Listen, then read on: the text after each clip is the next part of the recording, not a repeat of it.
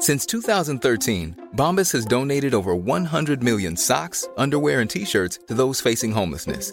If we counted those on air, this ad would last over 1,157 days. But if we counted the time it takes to make a donation possible, it would take just a few clicks. Because every time you make a purchase, Bombas donates an item to someone who needs it. Go to bombas.com slash ACAST and use code ACAST for 20% off your first purchase. That's bombas.com slash ACAST, code ACAST.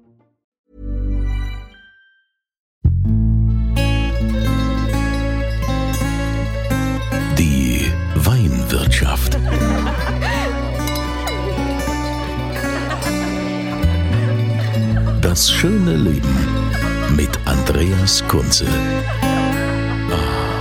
Willkommen zum neuen Podcast hier in der Weinwirtschaft. Ihr wisst ja, mein Herz hängt an deutschen Weinen und ich muss da nicht groß ins Ausland gehen, irgendwelche äh, Italiener, Franzosen äh, oder neue Weltweine anpreisen. Ja, die haben auch tolle Weine, aber mir geht es um Deutschland, mir geht es um die Anbaugebiete, die wir hier haben. Ich habe euch ja schon in den letzten Episoden die Pfalz vorgestellt mit Markus Schneider, dann hatten wir den Rheingau mit Wilhelm Weil vom Weingut Robert Weil. Und natürlich gibt's ja auch immer die Chance, hier auch was zu gewinnen, denn es gibt dann auch immer eine Rarität vom Weingut. Da könnt ihr euch direkt registrieren unter podcast.kunze.tv. Und am Ende jeder Episode habe ich noch von meiner Weinexpertin Christina Hilker einen allgemeinen Tipp zum Weinwissen. Welchen Wein trinke ich zu was? Aber jetzt freue ich mich erstmal über meinen Gast hier in der Weinwirtschaft. Es ist Nick Weiß vom Weingut Nick Weiß in Leiven an der Mosel. Hallo, guten Tag.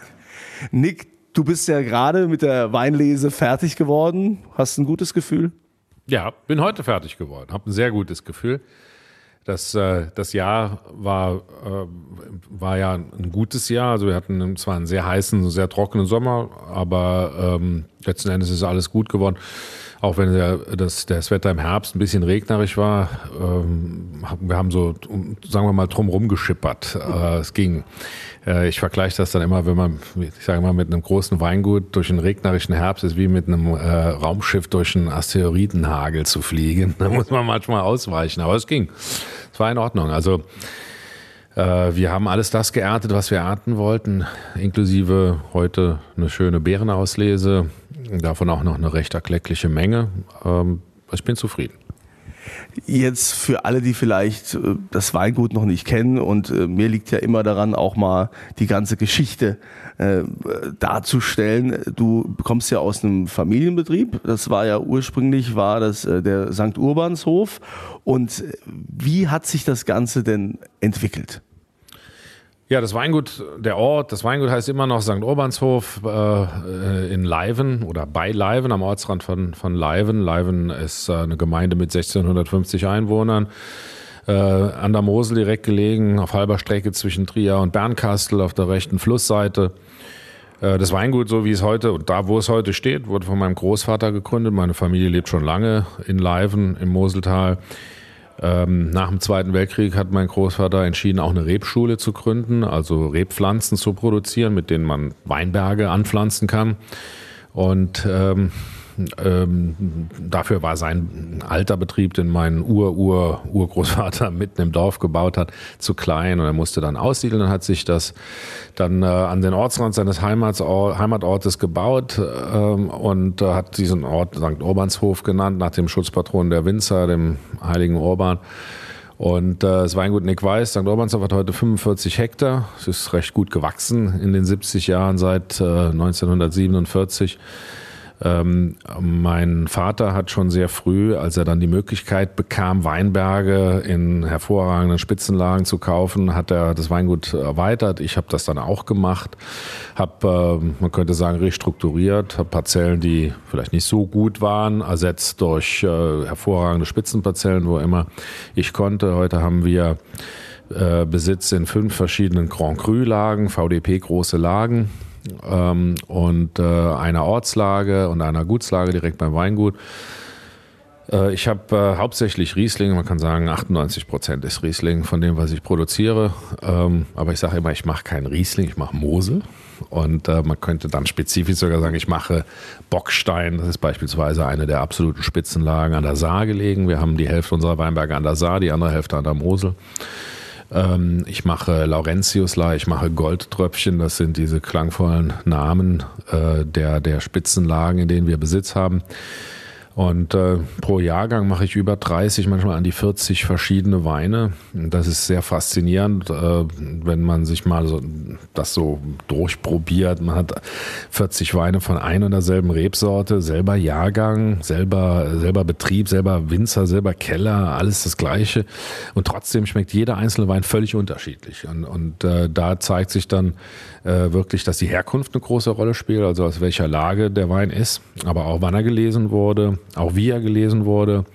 Und dann natürlich auch, ob es ein trockener Wein ist oder ob er einen Hauch Restsüße hat. Das ist besonders an der Mosel sehr, sehr schön, wenn man Weine hat mit mehr oder weniger Restsüße. Wir können ganz tolle trockene Weine machen, aber nicht zu vergessen, mit großer Tradition produzieren wir auch Weine, die entweder Feinherb sind, eine leichte Restsüße haben oder wirklich fruchtig, wunderbar herrliche Kabinettweine mit nur 8% Alkohol. Das ist äh, einzigartig in der Welt. Weine, die so viel Geschmack auf die Zunge bringen mit nur 8% Alkohol. Da kann man auch mal eine ganze Flasche allein trinken, ohne dass man direkt vom Stuhl kippt. Ist eine tolle Sache. Jetzt sagst du ja bewusst, ich mache nicht Riesling, obwohl du 98 Prozent äh, davon hast. Ich mache Moselwein. Also man, man, sieht ja, du bist äh, Verfechter, du stehst auch hundertprozentig äh, hinter der Mosel, das ist dein Ding. Was zeichnet für dich äh, den Moselwein aus? Was macht die Mosel so besonders? Und was kann nur die Mosel, was jetzt Rheinhessen oder die Pfalz äh, nicht hinbekommt? Die Mosel liegt recht nördlich und äh, dadurch haben wir im Sommer sehr lange Tage, also sehr lange Sonnenscheinstunden. Ähm, allerdings, wenn die Sonne weg ist, fließt die Kaltluft aus den umliegenden Mittelgebirgen, aus dem Hunsrück und der Eifel fließt ein und kühlt die Trauben. Das heißt, äh, sie produzieren dann nicht allzu viel Zucker, der dann später in allzu viel Alkohol äh, resultiert und die Kühle wirkt äh, sich positiv auf die Aromatik aus. Die Aromen bleiben erhalten. Auch die Säure bleibt erhalten. Und äh, äh, dann haben wir einen besonderen Boden. Wir haben Schieferboden an der Mosel, an der Saar und an der Ruwer. Und äh, der Schieferboden sorgt dafür, dass die Weine etwas haben, das nennen die Fachleute dann Mineralität. Ich beschreibe das gerne mal mit so einer gewissen Würze oder so einem Grip, wie man das bei sehr äh, mineralischem Mineralwasser kennt. Also dieses etwas salzige, was da ist. Und äh, das in Kombination mit dieser lebendigen Säure, dieser, dieser wirklich erfrischenden, knackigen äh, Säure und bei fruchtigen Weinen einem Hauch dieser natürlichen Restsüße, was hauptsächlich Fructose ist, also ein sehr leichter Zucker. Das ergibt einen Geschmack, den man so in keinem anderen Weinbaugebiet, äh, gut, in Teilen auch zum Beispiel an der Nahe und auch am Mittelrhein kriegt man das ja auch hin, aber gerade an der Mosel ist das eben vorherrschend. Es erinnert so ein bisschen um mal einen Vergleich heranzuziehen, an einen guten Longdrink oder Cocktail. Wenn man einen Mojito oder einen, eine Caipirinha trinkt oder einen Margarita. Margarita trinken nehme ich immer gerne als Beispiel. Da hat man dieses Salz am Glasrand und dieses Salz macht dann die Säure äh, etwas äh, schaumiger. Also es schmeckt nicht sauer, der Cocktail, sondern es schmeckt lebendig. Es schmeckt fast elektrisierend. Die Säure tanzt dann auf der Zunge. Also dieses sauer, salzig, das ist ein spannendes Gefühl auf dem Mund. Und die, die Süße schmeckt auch im Moselwein nicht irgendwie süß. Ähm, das ist also nicht so, dass ein Wein von der Mosel, der eine gewisse Restsüße hat, unbedingt ein Dessertwein ist und zum Dessert getrunken werden muss, sondern das kann man auch zu herzhaften Speisen trinken, weil die Süße durch diese Säure ausbalanciert wird und durch dieses Salzige, dieses Mineralische, so eine herzhafte Art bekommt. Etwas Pikantes, Herzhaftes. Und das ist ein Geschmackserlebnis, das gibt es sonst in anderen Weinen nicht. Das ist einfach, ist einfach faszinierend. Du erinnerst dich ja auch noch sicher an die Zeit und hast es mit Sicherheit auch noch mitbekommen und erlebt, als die Mosel nicht so einen guten Ruf hatte. Ja, die Mosel war ja lange Zeit auch mal gesagt, ah, dieses Babsüße, die Weine und äh, das kann man nicht trinken. Du warst ja auch einer dieser Verfechter und Pioniere, die die Mosel mittlerweile international groß gemacht haben. Ähm, was war denn in der Vergangenheit das Problem und was hat jemand wie du zum Beispiel jetzt dazu beigetragen, um diese Weine qualitativ in die richtige Richtung zu lenken? Also für mich ist das Kernproblem etwas, das ich als Industrialisierung der Weinproduktion bezeichne. Es wurde einfach an irgendeiner Stelle dann zu viel Wein produziert. Es, man ist nicht mehr, man hat sich nicht mehr nur auf Spitzenlagen konzentriert, sondern man hat die Rebflächen ausgedehnt in Flächen, in denen der Weinbau eigentlich nicht hingehört. Und äh, dann hat man darüber hinaus auch ähm, nach Rebsorten gesucht und Rebsorten gezüchtet, die größere, höhere Erträge bringen bei gleich hohen Zuckergehalten oder Reifegraden, die aber in ihrer Aromatik Aromatik und in ihrer Struktur und Finesse einfach nicht an den Riesling ranreichen können. Der Riesling gilt als König der Rebsorten, der Weißweine und äh, man hat, es gab eben diese Zeiten in den 60er, 70er Jahren, wo eben auch andere Rebsorten angebaut wurden, die früher reifen und wie gesagt diese höheren Mostgewichte bringen, äh, höhere Zuckergehalte und die schmecken aber nicht so gut. Und dann äh, ist auch äh, ähm, damit einhergegangen eine Art Vermassung oder einfache Produktion von großen Mengen. Auch kellerwirtschaftlich äh, wurden Filtrationsmethoden und Kältermethoden und also sagen wir mal Technologien entwickelt, die vielleicht dazu beigetragen haben, dass mehr Wein produziert werden konnte, aber nicht unbedingt besserer Wein. Und an irgendeinem Punkt waren wir dann da, wo sehr viel Wein produziert wurde, auch zu viel Wein produziert wurde und zu viel schlechter Wein, zu viel schlechter Wein produziert wurde. Und das merkt er, das merkt der Verbraucher. Also Überproduktion und Mangel an Qualität, äh, das kommt irgendwann durch. Das hat für mich, äh, Qualität hat für mich sehr viel mit Wahrheit zu tun. Und da wurden eben auch Weine produziert, die eben nicht dieser, dem echten, wahren qualitativ hochwertigen Moselwein entsprachen. Der Moselwein war mal der teuerste Wein der Welt, nicht nur der teuerste Weißwein der Welt, sondern der teuerste Wein der Welt. Es gibt alte Weinkarten aus den 20er Jahren vom Ritz-Carlton in New York oder vom Savoy Hotel in London. Da sind die Weine, die heute als sehr, sehr teuer gelten, sagen wir mal ganz hohe, hohe klassifizierte Bordeaux, die kosten da ein Drittel weniger, kosteten ein Drittel weniger als Moselwein aus einer Lage wie Bockstein beispielsweise, in der ich Besitz habe. Das kann man alles nachlesen in diesen Karten. Und ähm, der, die Nachfrage war entsprechend hoch nach diesen hochwertigen Weinen.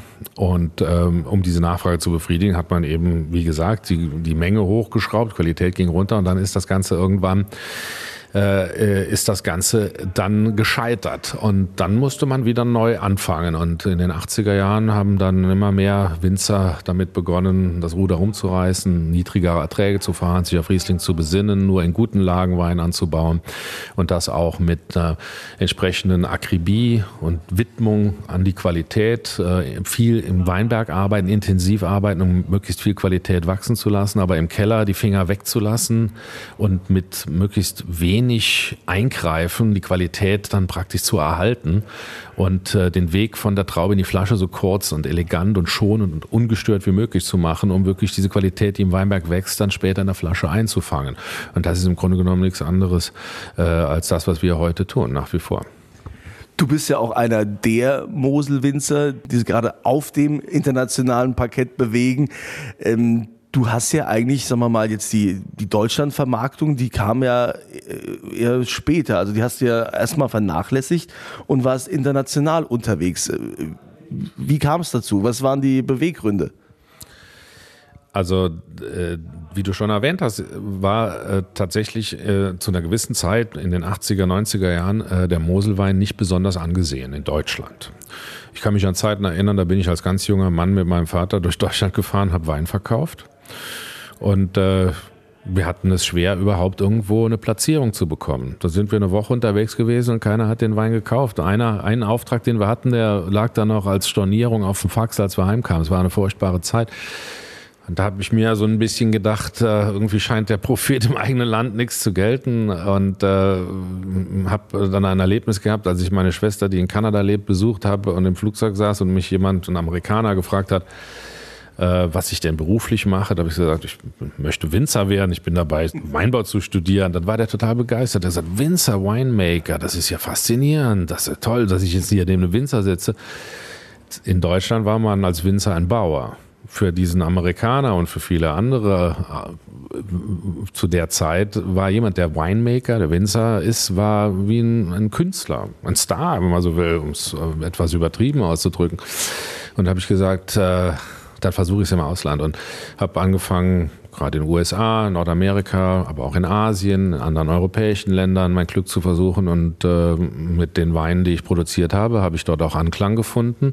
Und das hat mir so viel Spaß gemacht, dass ich irgendwann fast vergessen habe, dass sich in Deutschland ja auch sehr viel getan hat. Und äh, dann hieß es dann aber auch dann schon vor, vor, vor sechs, sieben Jahren, jetzt aber ran an den Speck und äh, den, ganzen, äh, den ganzen deutschen Markt auch begeistern für, für die Weine. Und da sind wir auch einen ganz großen Schritt weitergekommen und freue mich, dass sich unsere Weine heute in Deutschland sehr großer Beliebtheit erfreuen. Nach, dem, nach all dem, nach der Geschichte macht das einen sehr stolz. Jetzt hat man ja oft natürlich auch äh, die Diskussion, dass äh, die Leute sagen, ja, also ich gehe lieber in den Supermarkt und hole mir einen einfachen Wein und äh, die Weine sind zu teuer, gerade an der Mosel. Ne, Moselweine sind ja im Verhältnis jetzt teurer als in Rheinhessen oder in der Pfalz. Ähm, äh, was sagst du dazu, wenn die Leute sagen, oh, das ist mir zu teuer? Woher kommt die Berechtigung, dass die Moselweine tendenziell teurer sind als die anderen? Ja, die Berechtigung, teurer zu sein, äh, ist laut äh, marktwirtschaftlichen Mechanismen ja einfach die Tatsache, dass die Nachfrage höher ist als das Angebot und dadurch der Preis steigt. Ähm, Jetzt könnte man natürlich auch sagen, klar, der Weinbau an der Mosel ist aufwendiger. Wir arbeiten in sehr steilen Lagen. Wir haben äh, sehr äh, viele Arbeitsstunden pro Hektar im Vergleich zu Weinbau, der im Flachen stattfindet. Aber das ist etwas, das weiß der Verbraucher ja nicht unbedingt und das interessiert ihn eigentlich auch nicht, sondern äh, ausschlaggebend ist die Qualität im Glas. Und wir können an der Mosel ganz tolle Weine machen, wenn wir es richtig machen. Und wenn wir erfolgreich Weinbau in diesen steilen Hängen betreiben wollen, müssen wir Weine produzieren, die so gut sind, dass die Leute sie haben wollen und bereit sind, den Preis zu bezahlen, den wir bekommen müssen, um wirtschaftlich erfolgreich eben in diesen Steillagen Kulturlandschaftspflege zu betreiben, könnte man letzten Endes sagen. Und ähm, das tun immer mehr Winzer an der Mosel. Ähm, in äh, den 80er Jahren war es häufig noch so, dass die Leute, dass nicht alle Leute, aber manche Leute ihren Weinbaubetrieb vom Vater übernommen haben, weil der Vater gesagt hat, wir haben den Betrieb und du musst jetzt Winzer werden, ob du willst oder nicht. Der wäre vielleicht ein besserer Automechaniker oder ein besserer Anwalt oder Arzt geworden, aber der musste das machen und der ist dann natürlich mit dem entsprechenden Mangel an Elan oder Interesse an die Sache rangegangen und was dann dabei rauskommt, kann man sich vorstellen. Die Leute, die heute einen Betrieb übernehmen, Weinbau betreiben, Winzer werden, das sind Leute, die wollen das. Und die wollen das richtig machen. Sie wollen es richtig gut machen. Und die produzieren auch Qualität. Das setzt sich mittlerweile durch. Und wenn man heute Moselwein wahllos, sage ich mal, probiert, dann ist schon äh, die, die, der Überdurchschnitt äh, sehr gut und immer besser werdend. Ähm, man muss allerdings, das sage ich immer gerne dazu, auch den Preis im Auge äh, behalten.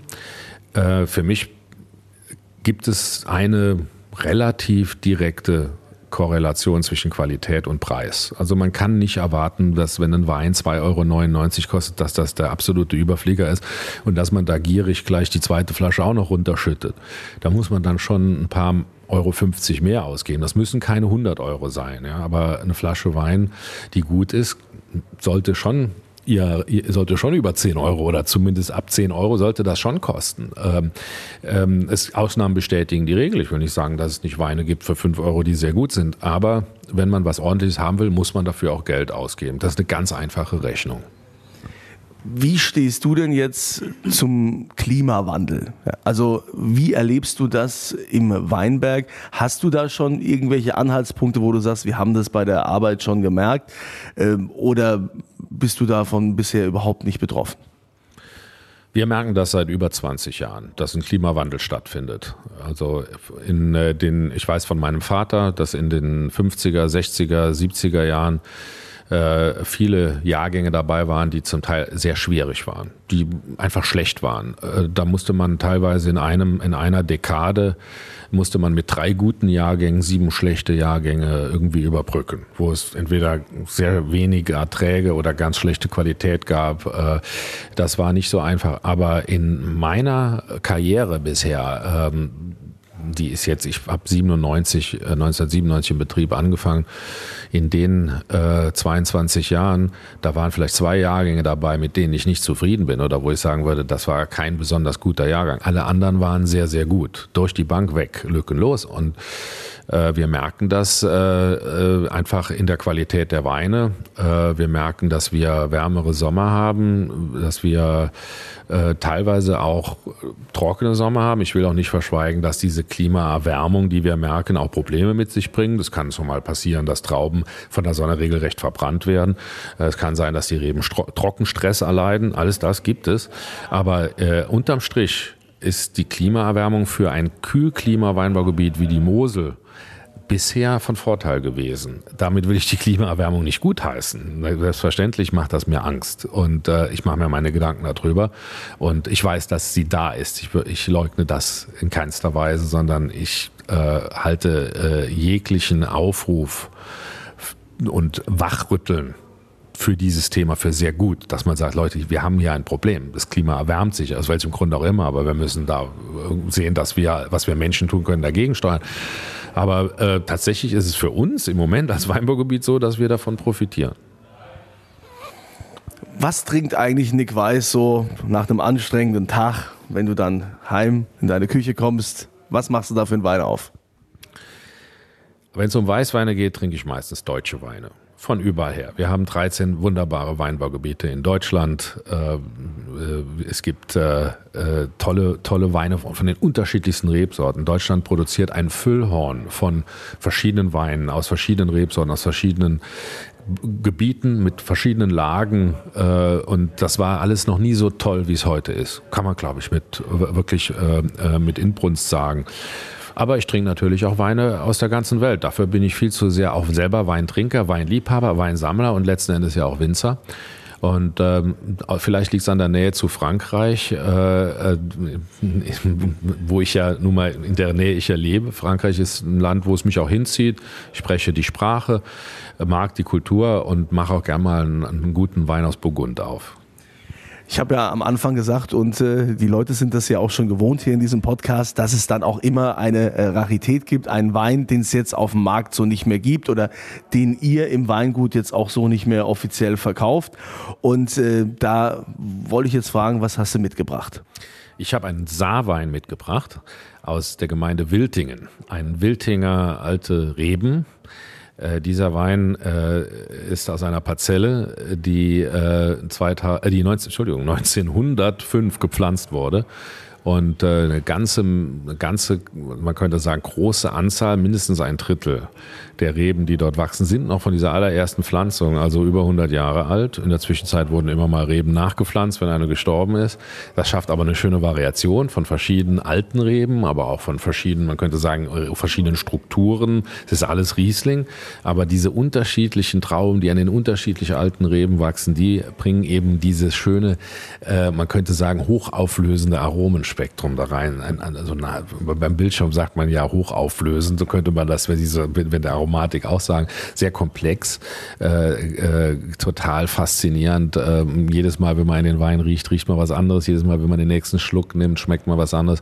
Und äh, das ist das Faszinierende an Wein von alten Reben, auf rotem Schieferboden gewachsen. Roter Schiefer gibt oft, ergibt oft sehr würzige Weine, die äh, auch gerade zum Essen sehr gut passen. Ähm, und 2016 war ein Jahr mit äh, ja, mit Trinkfluss. Also 2016 Wiltinger alte Reben vom Weingut Nick Weiß in der Magnumflasche.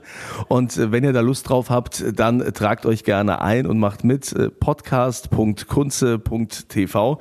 Und äh, lieber Nick, ich danke dir, dass du hier Platz genommen hast, dass du da warst in der Weinwirtschaft. Und ich bin mir sicher, wir werden uns beim ein oder anderen Gläschen oder Fläschlein noch wieder treffen. Da freue ich mich drauf. Da freue ich mich sehr drauf. Dann äh, vielen Dank, Nick Weiß. Und jetzt natürlich auch mal wieder eine Antwort von meiner Weinexpertin Christina Hilker zum Thema Wein. Was passt zu welchem Gericht oder welcher Wein passt zu welchem Gericht oder generell so Alltagsthemen, wo wir uns immer wieder fragen, welches Glas, was nimmt man da?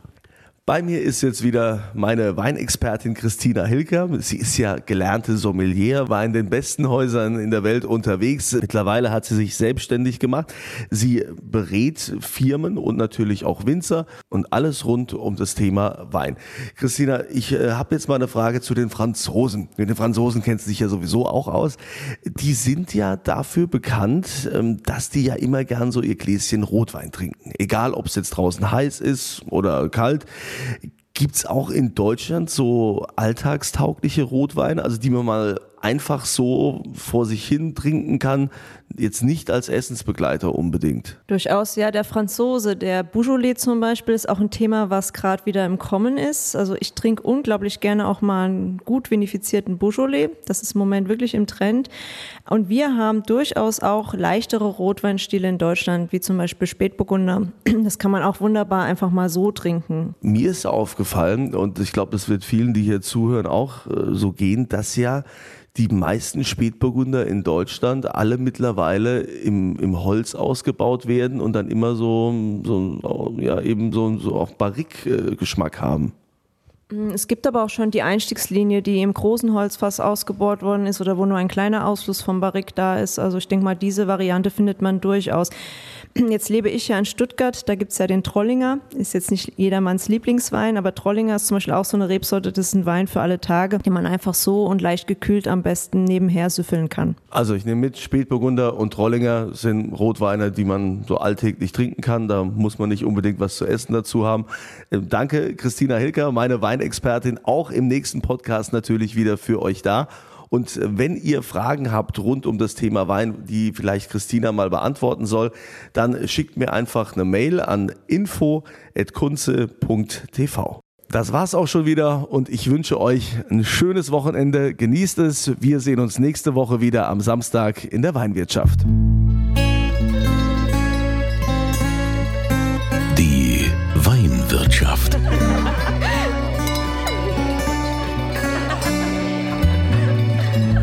Schöne Leben mit Andreas Kunze.